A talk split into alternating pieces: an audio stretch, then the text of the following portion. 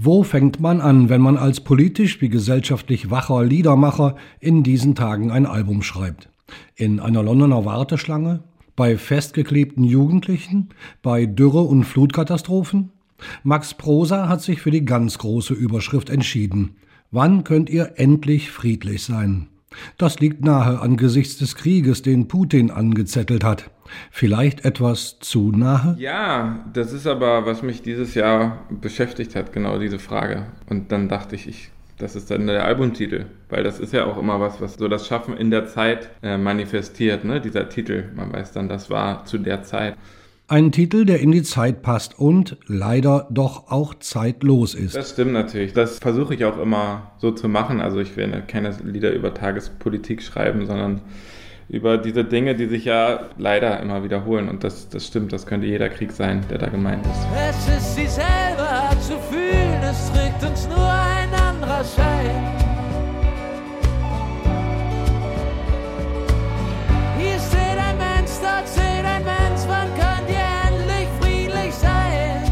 Wann könnt ihr endlich friedlich sein? Der Albumtitel könnte ebenso gut aus der Zeit stammen, als Hippies Blumen an Soldaten verschenkten. Schön für die Bildgestaltung, aber wenig effektiv.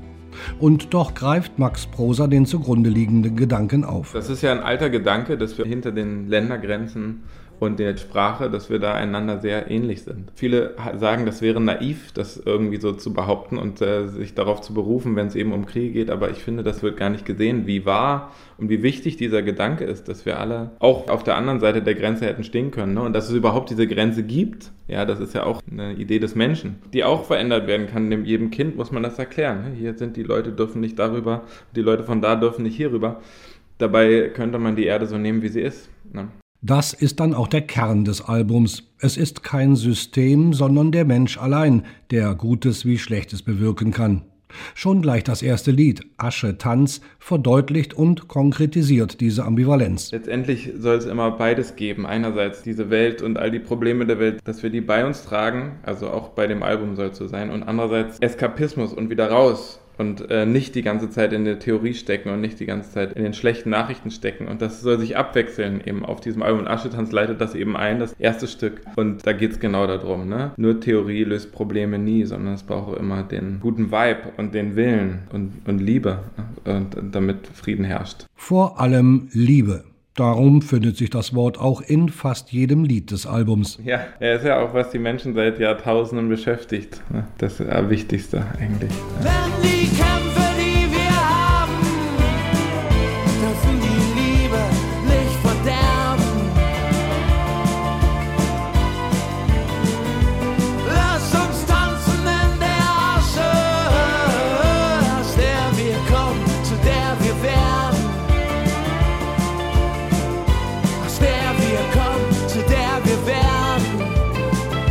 Wann könnt ihr endlich friedlich sein, ist beileibe kein Ein bisschen Frieden Album. Es darf ruhig ein bisschen mehr sein, darum holt Max Prosa gerne etwas weiter aus. Das Lied Bleibt nicht zum Beispiel handelt von Zwängen und soll zugleich ein wenig Lebenshilfe bieten. Ich glaube, wir alle hängen irgendwo fest. Und es dauert eben seine Zeit, bis man das realisiert und loslässt. Bleibt nicht ist aber vielleicht ein Lied, was diesen letzten Impuls geben kann. Es ist ja nicht nur schlecht, ne, diese Bande, die wir haben, aber die werden halt schnell toxisch. Also bleib nicht, lebe dort, wo man dich liebt, wo man keine Filme schiebt, da wo niemand dich verbiegt. Vier Leben zu haben wäre auch eine schöne Sache, findet Max Prosa in dem gleichnamigen Lied mit Gastsängerin Magdalena Ganter.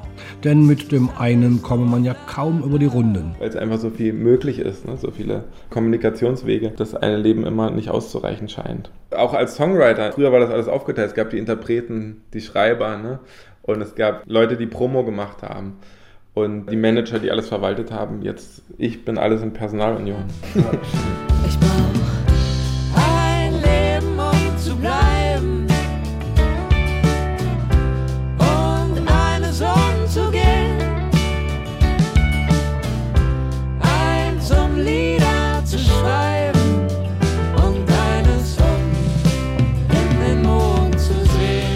Musikalisch ist Wann könnt ihr endlich friedlich sein? Nennen wir es ruhig beim Namen. eher konservativ ausgefallen. Ja, ne? Ja, ich versuche das gar nicht zu sein, oder besser gesagt, ich versuche es eigentlich andersrum, da auch wieder so ein bisschen rauszukommen. Ich bin halt niemand, der am Computer schreibt, sondern ich schreibe das Lied tatsächlich mit Akkorden und so, dass ich singen kann und lade dann gerne die Musiker ein, mit denen ich spielen will und dann nehmen wir es im Studio auf.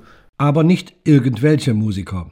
Max Prosa hat den Inhalt seines Liedes Bleib nicht auch selber in die Tat umgesetzt, als er sich vor zehn Jahren von seiner Band verabschiedete.